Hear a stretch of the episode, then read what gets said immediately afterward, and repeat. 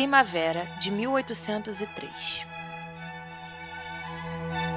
Era o início da primavera e ela estava gripada. Nada podia começar pior que aquilo. Prudence amava aquela fase inicial da estação. Era o melhor momento para sair e aproveitar o ar fresco. O sol não era tão forte e as flores estavam desabrochando. Era como se o mundo estivesse sem nenhum tipo de maldade. Ela tinha se agasalhado para sair de casa. Aquele era seu principal ritual da primavera: entregar as tortas de maçã na casa dos amigos íntimos. Tarefa que já tinha virado ritual em casa. Tia Ethel se ofereceu para acompanhá-la, mas Prudence negou. Estava gripada, mas não era o fim do mundo. Por isso que estava usando mais agasalhos que deveria, para deixar a tia mais calma. E assim que terminou o seu de jejum, pegou uma grande cesta, seguida por outra levada por Anne, sua criada pessoal, e foram fazer a tarefa.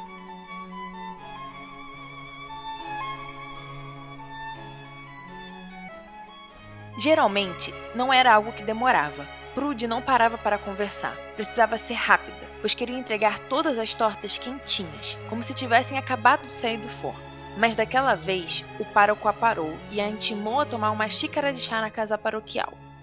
Ele era muito amigo da família, principalmente de tia Ethel, e Prudence gostava do que o senhor tinha a falar. Era uma pessoa sábia, que tinha coerência e muita razão.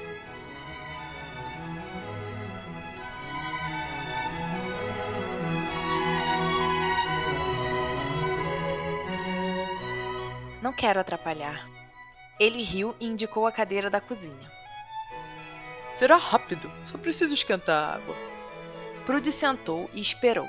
Não estava mais com pressa. Já tinha entregado todas as tortas. A paróquia era a última parada antes de voltar para casa. Um chá não faria mal, principalmente quando sua garganta estava tão dolorida. O senhor jantará conosco amanhã? Daniel a olhou e colocou as xícaras na mesa. Sim, Ethel já me lembrou disso umas cinco vezes esta semana. Prudence riu e ajudou o pároco. Os jantares são os melhores quando o senhor está conosco. Duvido muito, minha querida. Apenas levo as notícias que suas tias ainda não sabem. Isso também. Os dois tomaram o chá com bastante calma. Prude perguntou sobre os donativos para as famílias mais pobres e se ele precisava de ajuda extra. Mesmo com a ajuda de tia Ethel, ela sabia que uma mão mais jovem traria grandes benefícios, o que foi prontamente aceito pelo pároco. E quando os biscoitos acabaram, ela viu que era hora de ir. Já tinha passado muito do tempo que havia prometido voltar. Anne tinha ido na frente. A jovem só ajudava quando era necessário, e Prudence tinha certa liberdade para andar pela pequena cidade que vivia. Não era um lugar muito populoso, todos se conheciam e eram amigos. Ela tinha crescido na região, era o lugar que mais conhecia no mundo, mesmo não tendo nascido por ali. Prude cumprimentou alguns conhecidos que passavam e segurou a pequena bebê da senhora Hawkins por apenas um pouco de tempo, e logo voltou a fazer seu caminho. A casa das Chias não ficava tão no centro da cidade. Era uma pequena propriedade de campo que supria todas as necessidades das três Rostons e de Prudence. O jardim era a parte preferida dela. Ele se estendia da frente até a parte de trás da casa e era composto por muitas flores que cresciam ao natural. Ela passou os dedos pela água cristalina do chafariz da frente e logo entrou em casa. Estava sentindo um pouco de frio, mesmo bem agasalhada. Queria sentar em frente à lareira e terminar o romance que estava lendo mas sabia que antes precisava avisar as tias que havia chegado e lhes contar como tudo havia sido. Prudy seguiu pelo corredor e foi em direção à sala íntima. Era ali que as três senhoras geralmente passavam os dias juntas. Era o lugar preferido das tias. Desculpe a demora, eu parei para tomar chá.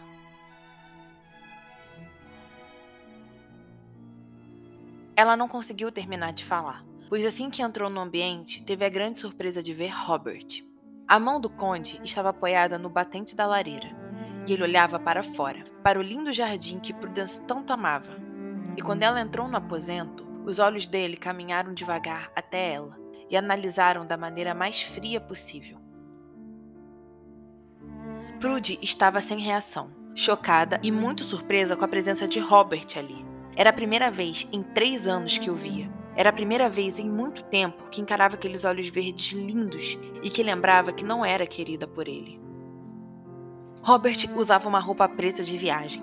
Estava muito bem mais arrumado do que costumava se vestir antes. Os cabelos estavam mais curtos, em um corte elegante que deixava as expressões marcadas e os olhos em evidência, apesar de Prudy saber que quase ninguém os notava. Ele estava tão mais continental, claramente mudado, parecia até bronzeado. Robert tinha ficado mais alto, mais forte, de uma forma que ele caía tão bem que Prudence perdeu o fôlego por vê-lo. Ele estava mais bonito do que nunca, mais adulto e sério também. Parecia realmente um homem de verdade. E apesar de ainda ter 23 anos, Prudy claramente via e sabia que o conde tinha vivido muito mais que sua idade permitia. E sabia que isso não era algo ruim.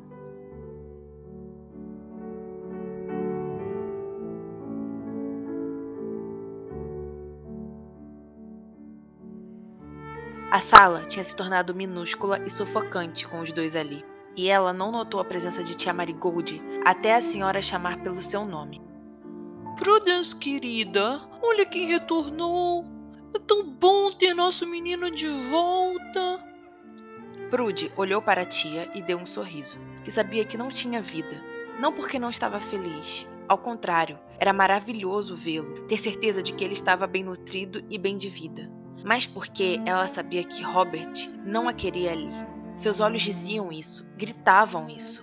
E Prudence soube que deveria respeitar aquele pedido e evitar de mostrar sua presença na frente do conde, até o momento em que ele mudasse de ideia. Claro, se mudasse. É ótimo tê-lo de volta, milord. Robert a olhou e fez um leve gesto com a cabeça, concordando. Tia, eu vou procurar tia Ethel. O pároco Daniel pediu para eu lhe dar um recado. Com licença. Prudy saiu no segundo seguinte, não dando tempo para Marigold protestar. Não valia a pena ficar ali. Só traria mais sofrimento a Robert e a ela, mas por motivos diferentes. Pois enquanto Prudence desejava vê-lo e tê-lo, o conde a queria distante de si.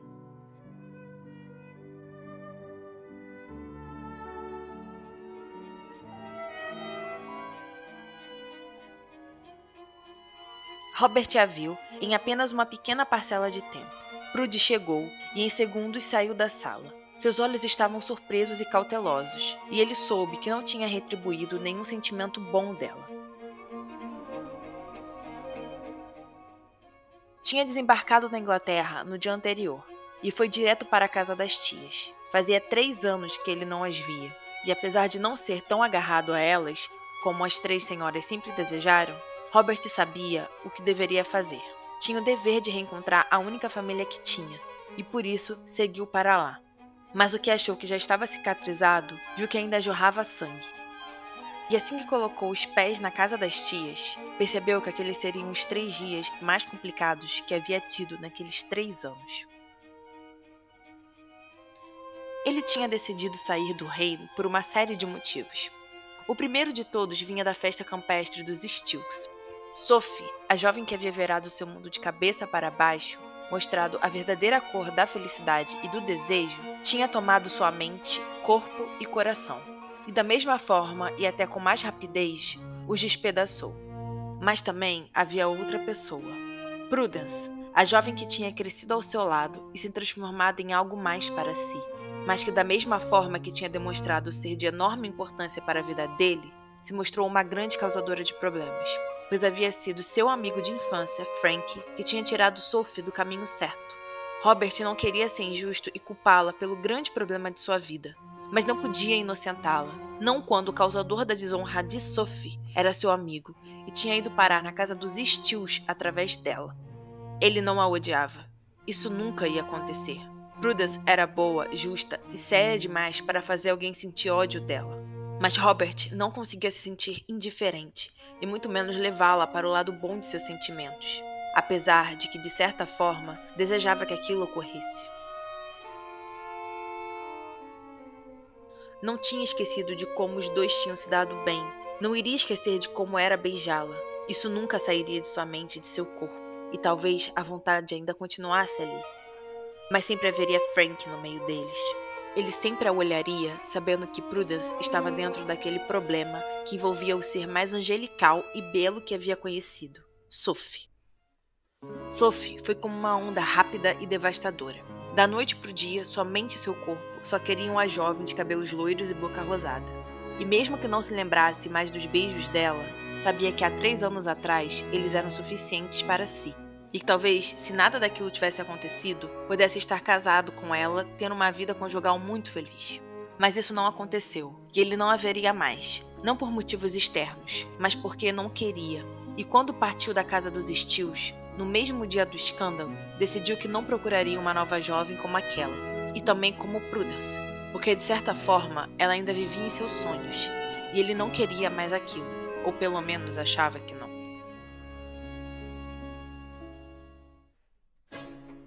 Robert saiu da casa dos estios direto para Londres, e depois de passar algum tempo na devassidão que o confortava, foi para Oxford. Deu entrada em sua transferência para a Universidade de Viena e partiu para o continente. Ali estudou e viveu da melhor forma que um conde poderia viver. Conheceu a França, os Países Baixos, a Germânia, a Itália, Espanha e Portugal.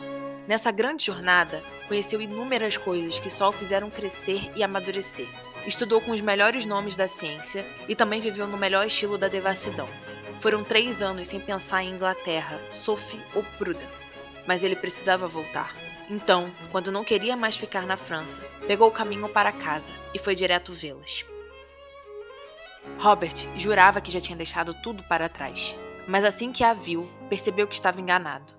Prudence ocupava o maior purgatório de sua mente. Vivia em um meio onde não ia nem para o lado ruim e nem para o bom. Robert chegou até a achar graça da situação. Não a queria ver, mas ao mesmo tempo tinha percebido que só havia ido correndo até a casa das tias para saber se ela estava bem. Tinha vivido aqueles três anos se enganando. Já não ligava para Sophie. Não queria nem saber onde ela estava mas Prudence continuava em sua mente. O problema era decidir o que exatamente ela fazia ali, coisa que ele não conseguiu resposta nos três dias em que ficou no mesmo teto que ela. E assim que partiu para Boston, para retornar à vida que levava, percebeu que muitas coisas ainda precisavam se encaixar para ele saber o que Prude significava para si. E como aquilo não era algo fácil, ele preferiu guardar no fundo de sua alma e ignorá-la, fingir que Prudence não existia como tinha feito nos últimos três anos. Essa era a melhor saída para sua indecisão.